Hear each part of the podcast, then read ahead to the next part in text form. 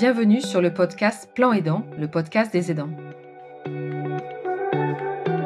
Plan A, plan aidant, parce que quand on est aidant, on apprend rapidement qu'il n'y aura pas de plan de vie établi, pas de plan B et qu'il faudra tout le temps s'adapter. Et qui mieux qu'un aidant peut témoigner de sa situation, de sa vie aux côtés d'un aidé? Et qui mieux qu'un aidant peut conseiller des services qui améliorent son quotidien et celui de son proche? Je m'appelle Sigrid Jo. J'ai été pendant 15 ans l'aidante de ma mère qui souffrait de la maladie de Parkinson. Je suis également la cofondatrice des Aidantes Co, une entreprise de l'économie sociale et solidaire. Nous conseillons les entreprises à mieux accompagner leurs collaborateurs aidants pour gagner en impact social.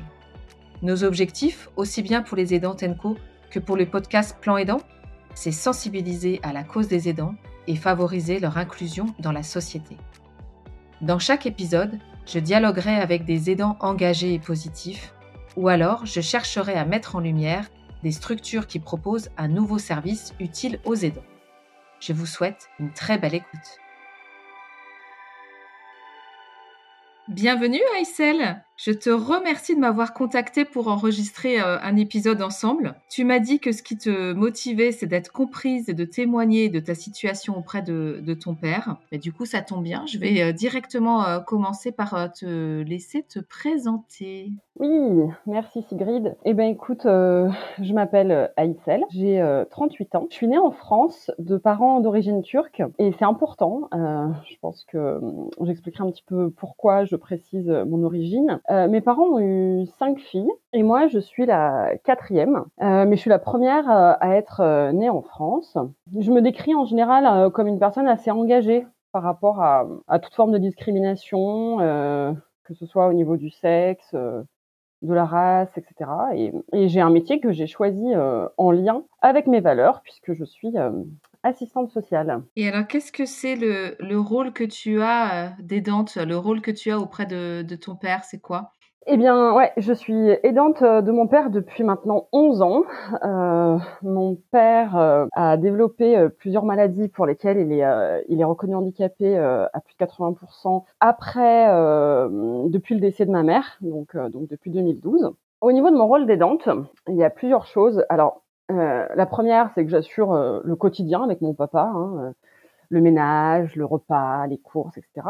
J'ai un deuxième rôle qui est assez important et c'est à partir de ce rôle-là que je t'ai contacté, parce que je me suis dit que dans les podcasts que j'avais entendus, enfin les, les témoignages que j'avais entendus, euh, je n'avais pas entendu de personnes qui parlaient de, du rôle d'interprète. Et euh, je me suis dit que peut-être que des personnes euh, qui vont entendre mon témoignage pourront s'identifier aussi sur cette partie-là, qui est qui est très importante moi dans mon rôle d'aidante, puisque mon papa il s'exprime en, en, en, français, mais, mais de manière assez, enfin, il a des difficultés euh, à, parler euh, complètement en français. Et puis, euh, je dois dire que le langage médical, ça demande un français parfait, voire un, vocabulaire médical. et que le turc, c'est une langue où on trouve pas facilement des traducteurs. Du coup, ce, ce rôle d'interprète, il, me, il me positionne dans une place particulière. Il me prend beaucoup de temps puisque euh, bah, je dois accompagner mon papa à quasiment tous les rendez-vous euh, médicaux et administratifs parce que c'est difficile de trouver un psychologue qui parle turc. Donc, par la force des choses, eh ben, on devient un peu euh, la psy de son papa, parce que bah, il n'y a pas non plus beaucoup d'assistantes sociales qui parlent le turc, sauf sa fille. du coup, bah, je vais gérer aussi euh, toutes les formalités euh, administratives de mon papa, mais aussi et surtout euh, parce que c'est une position qui, euh, par la force des choses, m'amène à être la personne qui peut apporter les mauvaises nouvelles. Oui, parce que du coup, tu n'es pas seulement l'interprète, tu es aussi l'intermédiaire pour bien pouvoir comprendre euh, l'un comme l'autre, que, que, tout le monde comprenne bien ce qui se passe et ce qui est en jeu. C'est ça. Et le fait de traduire les décisions, les avis euh, médicaux, qu'est-ce que ça apporte dans votre, euh, dans votre euh, relation à tous les deux? J'imagine qu'il y a une certaine proximité qui se crée. Oui, mais justement, c'est, j'allais y venir parce que effectivement, la, la, la position d'interprète, elle n'est pas toujours évidente. comme je disais, elle prend beaucoup de temps. Il faut savoir que mon, mon père est quelqu'un d'assez pudique. Cette position d'interprète, elle nous oblige tous les deux à aborder euh, un tas de sujets euh, parce que je dois traduire ce que, enfin, les questions des médecins, et, et, du coup sortir et briser les tabous qu'on peut rencontrer. Par exemple, euh, par exemple, il y a, y a, pas si longtemps et, et, et, tous les tous les cinq ans, il reçoit chez lui un, un test. Euh, je pense que peut-être que tu, tu, vois de quoi il s'agit. C'est le test hémoculte ouais. pour euh, pour euh, pour diagnostiquer potentiellement euh, un, un, cancer euh, colorectal. Et, euh, et, ben il faut expliquer à, à mon papa comment faire le test donc tu vois avec les selles etc machin. Et c'est un exemple parmi d'autres mais du coup ça ça m'oblige ça, ça m'oblige à aborder des sujets avec mon père que j'aurais pas fait forcément. Je me rappelle d'un entretien parce que j'avais quand même essayé aussi d'emmener mon papa euh, chez un psychologue. Et, euh, et il m'avait dit bon on peut essayer le premier entretien avec une traduction. Enfin c'était à mourir de rire parce que il pouvait pas me parler. Et puis moi je devais lui poser des questions que je je m'étais jamais dit que je poserais ce genre de questions par rapport à la de ma mère par rapport à, à, sa ouais à sa vie aujourd'hui en tant que personne célibataire. Enfin voilà. Donc euh, oui ça, c'est une position qui qui peut être riche aussi et moi qui m'apporte beaucoup justement en termes de, de rapprochement vis-à-vis de mon papa, qui me permet d'aller vers des terrains où je serais jamais allée euh, autrement quoi.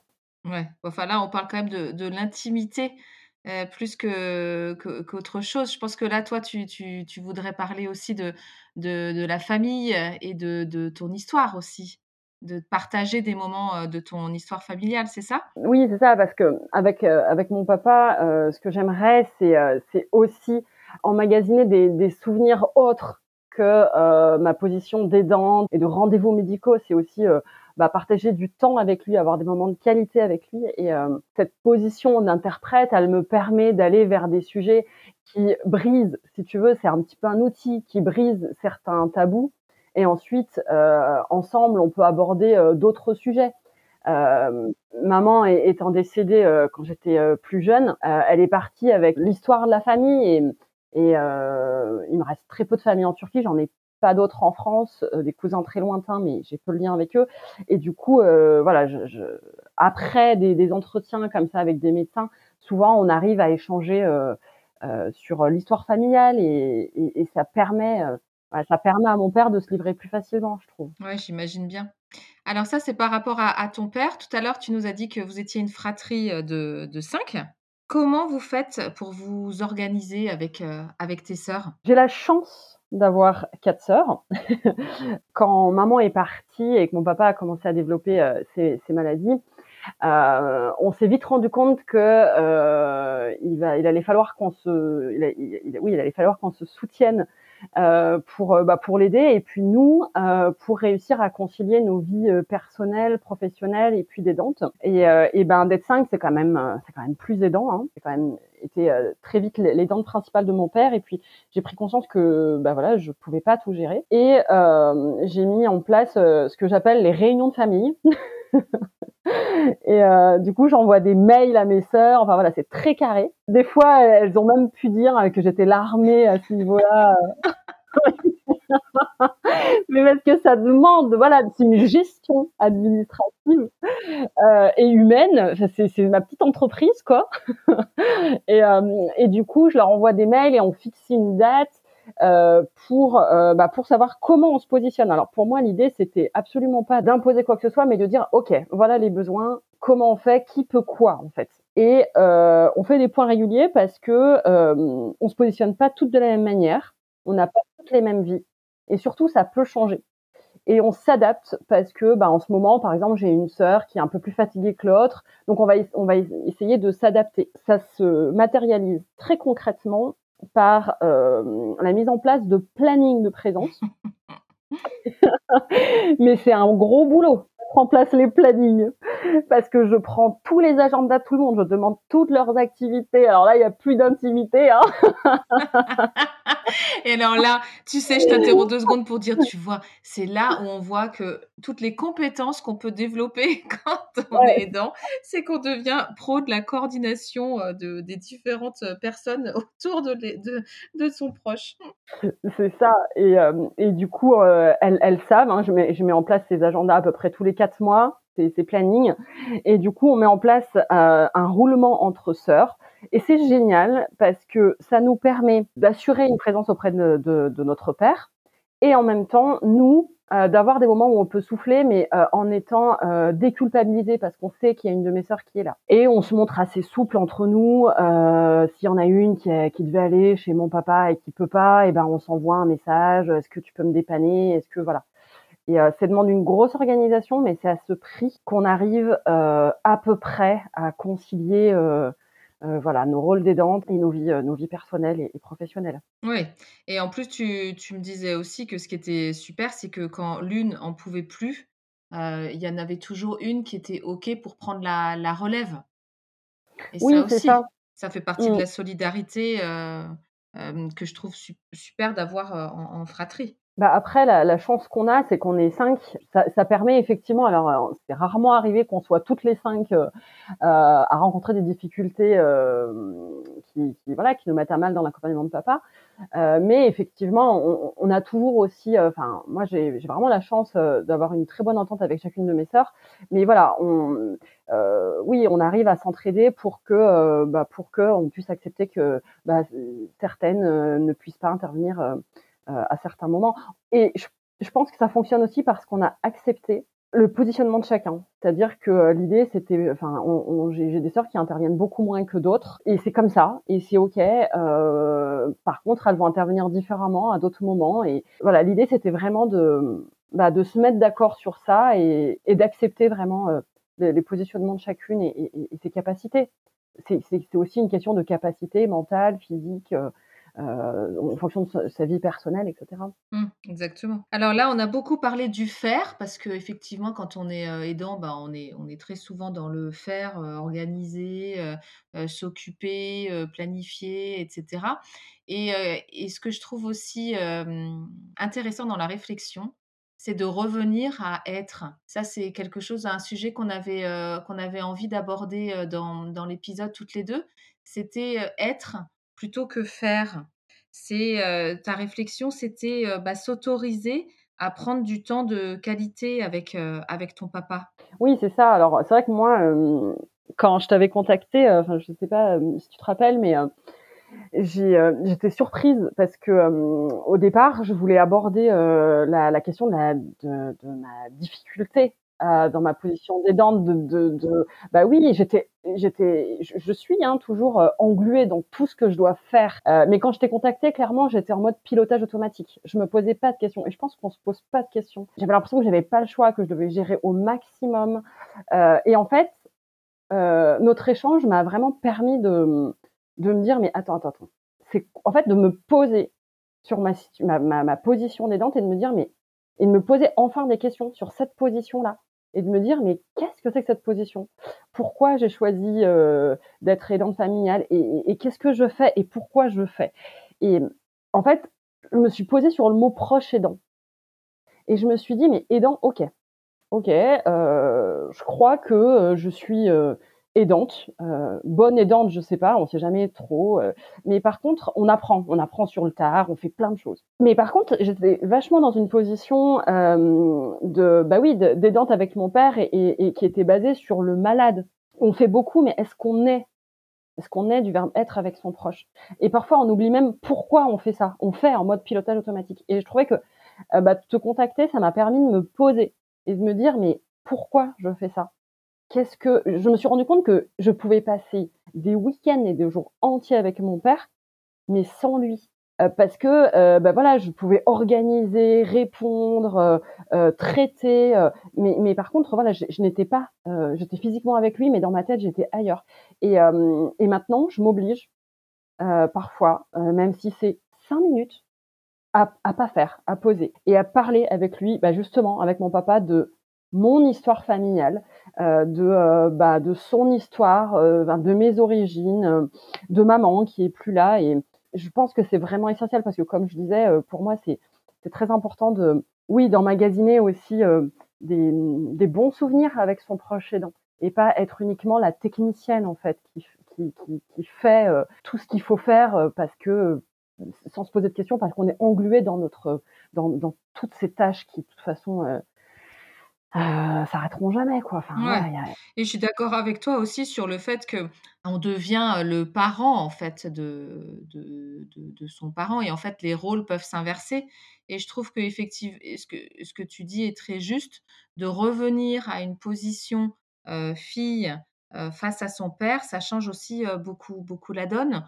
De s'asseoir et de passer, juste ce qui est fou de dire ça, de passer, heu, juste un moment de qualité avec, hem, avec, heu, avec son parent. C'est ça aussi qui qui est, très, très important. Oui, après, c'est pas évident, mais ça nécessite quand même de de de s'imposer ces temps-là. Très clairement, la position d'aidante, elle est elle est très éprouvante, hein, il y a une charge mentale qui qui est conséquente, il y a des incidences forcément sur sa vie personnelle, du stress, des difficultés à se projeter dans sa vie, mais mais en même temps, se positionner en se disant: «Mais pourquoi je fais ça, en réalité? Pourquoi je fais ça? Quel bénéfice secondaire, quelle satisfaction moi je tire de de cette position?» Qu'est-ce que je veux mettre dans cette, heu, dans cette relation? Alors Aïssel, c'est quoi toi? Pourquoi tu fais tout ça? Bah, écoute, au départ, tu vois, je je pensais pas que j'avais choisi cette, heu, cette position. Inconsciemment, on est, heu, on est, on devient aidant parce que, bah, les femmes, elles sont selon son sexe, je trouve que les femmes, elles sont quand même plus aidantes que les hommes. On a des injonctions, heu, moralisantes de la société. Les structures, de toute façon, elles sont saturées. Dans la culture, heu, turque, c'est un mode éducatif qui est, omniprésent. On doit prendre soin de ses parents, et je pensais en fait, voilà, que j'étais devenue aidante un peu par la force des choses et en fait, non. Je crois que j'ai pris cette position d'aidante, un peu principale, je dirais, par rapport à à mes sœurs. J'ai quand même, à un moment donné, décidé, tu vois? Et et je pense que, je pense que malgré, heu, tout le côté éprouvant de cette position, hein, comme je disais tout à l'heure, et ben, moi, je me sens à ma place, en fait. Je suis épuisée, hein. Clairement, c'est pas facile et heu et ça, je tiens à le dire, heu, c'est pas, heu heu, voilà, je tout n'est pas parfait, mais mais je me sens à ma place et ça fait sens pour moi d'aider mon père. Je crois que je suis attachée à, à la valeur, justice, tu vois, à la à la loyauté et moi, je trouve juste d'aider, d'aider mon père qui, bah, qui lui, il n'a pas hésité, tu vois? Heu, il a pas hésité à vouloir le meilleur pour ses filles en quittant son pays d'origine, heu heu, pour, pour leur offrir des des meilleures conditions économiques. Heu, il a accepté des conditions de vie qui n'étaient pas simples, pour lui, durant ses premières années en France. Et je trouve ça juste pour moi d'être, là à ce à cette place-là. Et et puis, au-delà des difficultés, bah, oui, j'arrive, comme je disais tout à l'heure, à à grappiller des des chouettes moments avec lui et et c'est des moments qui qui comptent vraiment beaucoup pour moi, qui sont importants dans ma vie. Est-ce que tu as un exemple à nous donner, là, d'un des derniers moments, heu, chouettes, heu, que tu as partagé avec, heu, avec ton père? Je je sais pas si comme ça, il y a un il y a un exemple qui vient de venir, mais moi, je sais que j'utilise beaucoup l'humour avec mon père. C'est, mais mais faut dire aussi qu'il déjoue tous les pronostics, hein, enfin, hem, voilà, je pense qu'à un moment donné, à force de ça fait donc 11 ou presque 12 ans que j'accompagne mon père et heu, ça fait 12 ans qu'on dit: «Mais c'est très grave», et puis on nous fait comprendre sans vraiment nous dire que ça va pas aller et je pense qu'à force de regarder la maladie, la mort en face, de traduire, beh, il y a un moment, je sais pas, on est comme blindé, quoi. Heu, moi, j'ai accepté la situation de mon père. Je pense que c'est ça aussi qui me permet d'utiliser l'humour. J'ai compris que je n'étais pas responsable de sa situation, que je peux pas le guérir, mais que par contre, je peux être là avec lui, l'accompagner et hem et des fois, heu, bah, ouais, je me marre avec les médecins. Enfin voilà, je je peux leur dire: «Ouais, bah, tu dis ça, tu m'as déjà dit ça il y a 5 ans, regarde où on est» et heu, mon père, il aime bien, il est il est il est il est très fier de ses origines et il aime beaucoup parler de de son de son village natal et du coup, heu, je vais pas hésiter à dire: «Ouais, bah, fort comme un Turc», enfin, tu vois, des choses comme ça et ça le fait rire, quoi et ça fait rire tout le monde et c'est et c'est chouette. Heu, je sais qu'avec mon père, on joue beaucoup on s'amuse beaucoup aussi parce que, il y a des choses qui pouvaient m'agacer par le passé, tu vois? Je je me définis comme quelqu'un d'assez, heu, engagé dans le féminisme et mon père, lui, pense que j'ai besoin d'un homme dans ma vie qui me protège, tu vois? Et bah, ça, maintenant, on en on se marre sur ça parce que je lui dis: «Mais tu vois, regarde, heu, finalement, heu heu, tu es bien content d'avoir 5 filles parce qu'on est là, heu, qu'on s'occupe de toi et et ça se passe bien». Voilà, c'est plein il y a plein de moments, hem, comme ça qui que je enfin, des moments très forts que j'ai avec mon père, mais ce que je voulais dire, c'est que dans ma position d'aidante, ce qui est hyper important pour moi, au-delà de de partager des moments, heu, chouettes avec lui, c'est, hem, j'ai envie d'aider mon père à rester digne, tu vois? Et à être respecté. malgré la barrière de sa langue et son handicap, pour moi, c'est hyper important qu'il soit respecté dans les administrations publiques, euh, au sein des hôpitaux parce que si je suis pas là, je sais que c'est pas toujours évident parce qu'il comprend pas et parce qu'on peut, tu vois, euh, voilà, lui parler un peu comme un enfant. Et pour moi, c'est c'est hyper important de, euh, ouais, d'être là et de lui dire, euh, ok, t'es malade, mais on va on va bien s'occuper de toi et, on va faire le maximum pour que tout se passe bien jusqu'à la fin pour toi. Super. Je voudrais aussi que tu nous dises comment toi, tu, tu, as transformé ça de manière positive, le, le fait d'être aidant. Tu m'as dit qu'aujourd'hui, que tu sais ce qui te rend heureuse et tu sais que d'être avec ton père et d'être l'aidante de ton père, ça en fait partie. En fait, euh, bon, j'ai accompagné ma mère qui est, qui est décédée. Euh, ma position d'aidante, elle, m'a permis euh, de prendre conscience de l'éphémère, de, de, la mort, de, et aussi de la chance que j'ai, en dépit de, bah oui, de toute cette charge mentale, tout ce qu'il faut faire avec papa, de la chance que j'ai d'être avec lui là.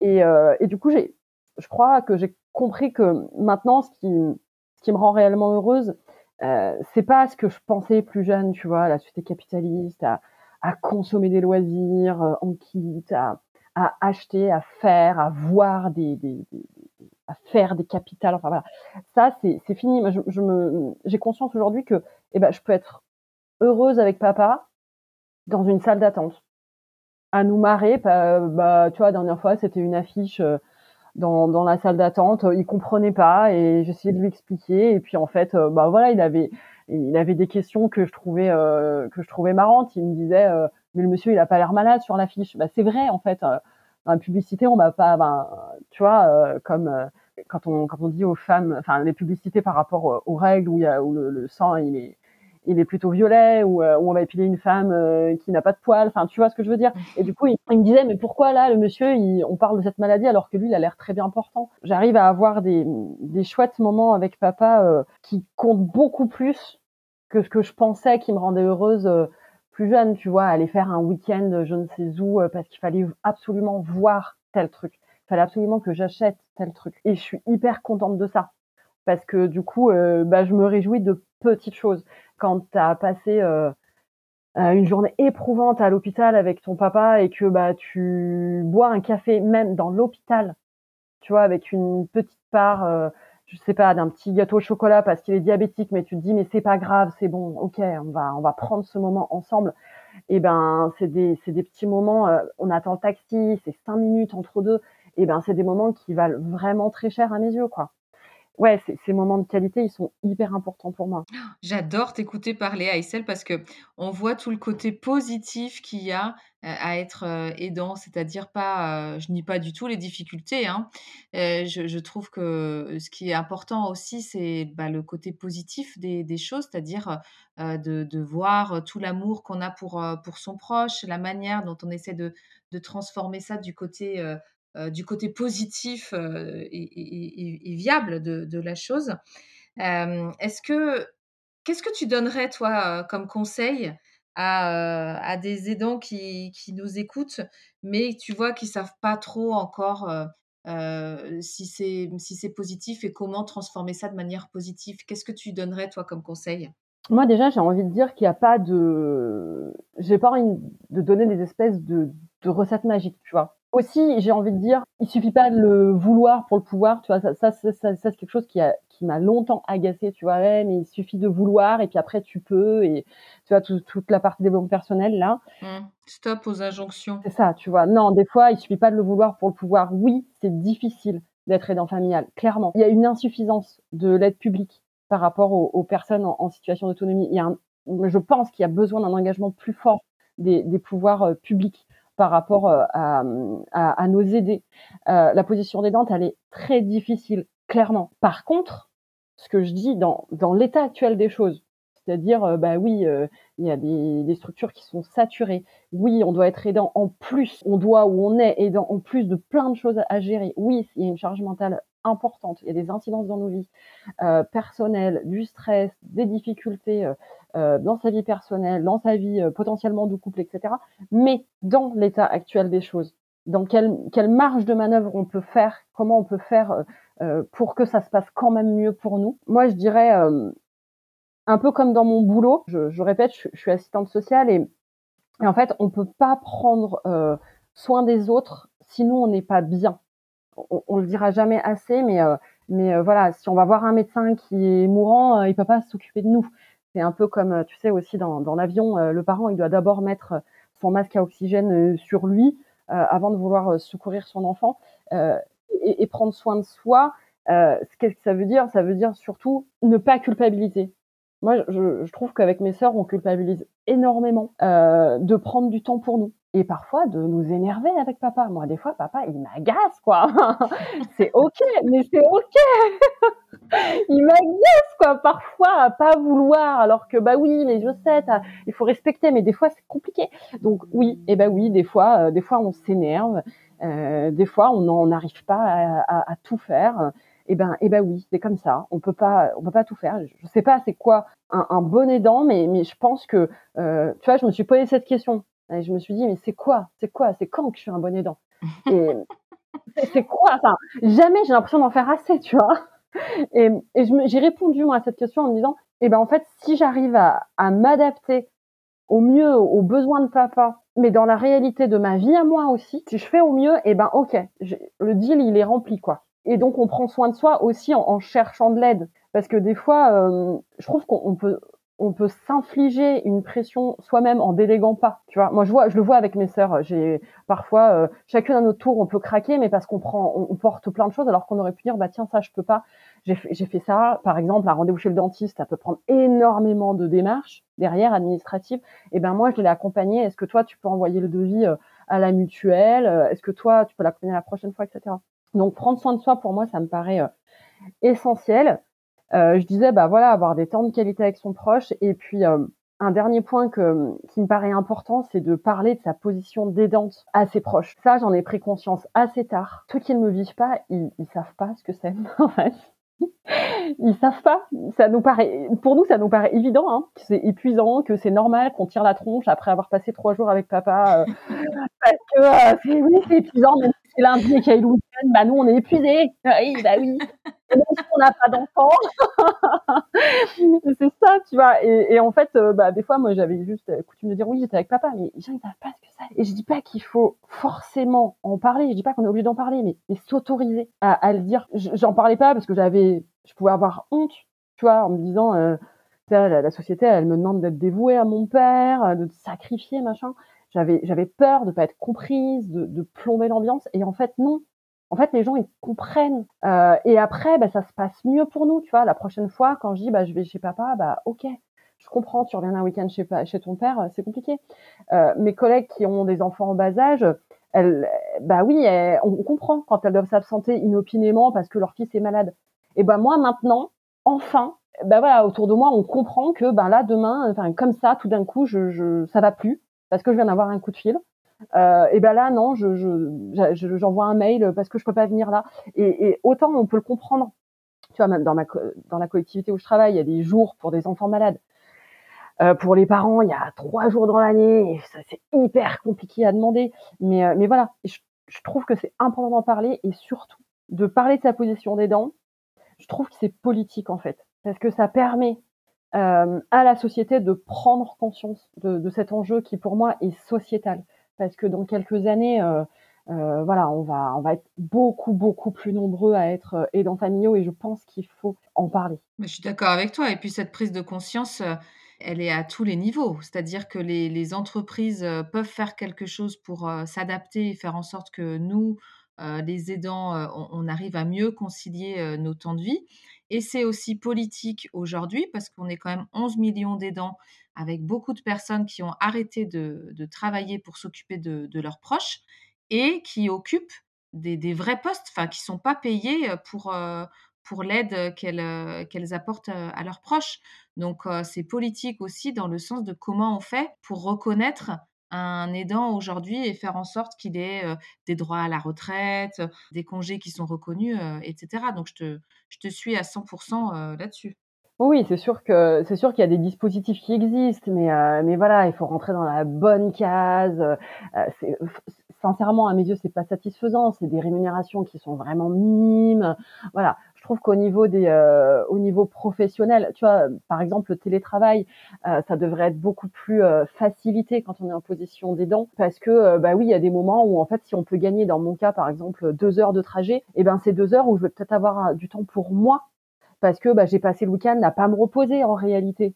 Euh, et donc, si je peux gagner deux heures pour faire du sport et du coup euh, bah, être un peu plus euh, bah, efficace, oui, au travail avec mon proche, moi dans ma vie, plus épanouie, je pense que c'est vraiment une question politique qui mérite d'être posée de manière un peu plus un peu plus sérieuse que ça ne l'est actuellement, je trouve. Ouais, je suis d'accord avec toi. Je pense qu'on est sur un bon, une bonne tendance, on va dire, mais qu'il y a beaucoup de, de, choses à faire je voudrais en profiter aussi pour euh, rebondir sur ce que tu disais, c'est-à-dire de, sortir de l'isolement. Pour moi, ça me paraît euh, indispensable. Moi, j'étais comme, comme toi. Euh, pendant longtemps, je ne l'ai pas dit, notamment à, mes, à mes collègues.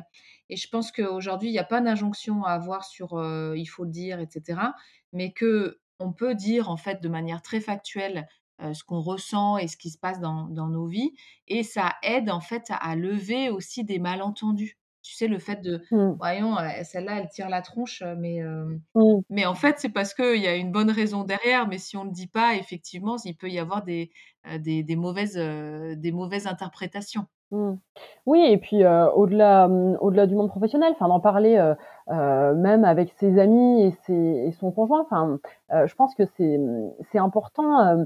en tout cas quand on en ressent le besoin de le dire, enfin de communiquer par rapport à ça, sans forcément que ça prenne toute la place. Mais euh, moi, je, plus j'en parle et plus je me rends compte que bah, mes proches, euh, euh, mes amis, en tout cas, ils, ne savaient pas tout ce qu'il y avait derrière cette position des dents. Et, et en fait, et en fait, ça fait du bien aussi de pouvoir en parler. Alors au-delà d'un accompagnement psychologique, s'il y a besoin, etc. Mais ça fait du bien et c'est, c'est important, encore une fois, de, de le faire euh, pour qu'il y ait cette prise de conscience de ce qu'on vit et d'être mieux compris en fait dans, dans, dans, dans cette casquette là parce que euh, euh, on a plein de plein de casquettes chacun et chacune euh, professionnelle dans sa vie de couple avec ses amis et, et, on a aussi cette casquette des dents familiales et et elle fait partie, elle infuse cette casquette-là, elle infuse partout. On, quand on est au boulot, et ben on peut recevoir un, coup de fil important et, et on peut pas se dispatcher comme ça en bah non là je suis dans mon monde professionnel donc ce qui se passe avec mon papa ça reste en dehors.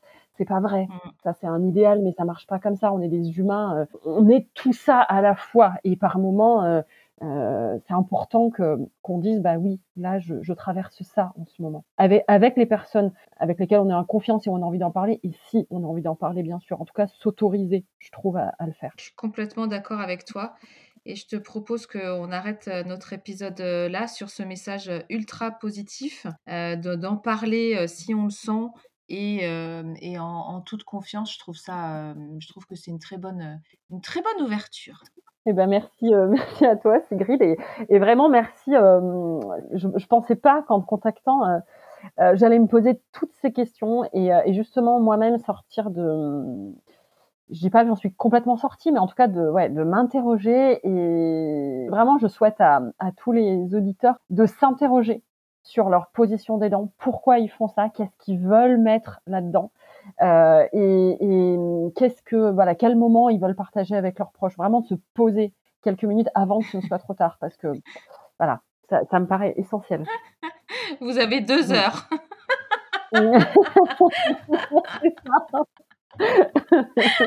bon, merci beaucoup, Aïssel. Bah, écoute, je te souhaite une, une, une, bonne suite pour tes aventures avec, euh, avec ton père. Et de toute façon, on reste en contact. Merci beaucoup. Avec grand plaisir. Merci à toi, Sigrid.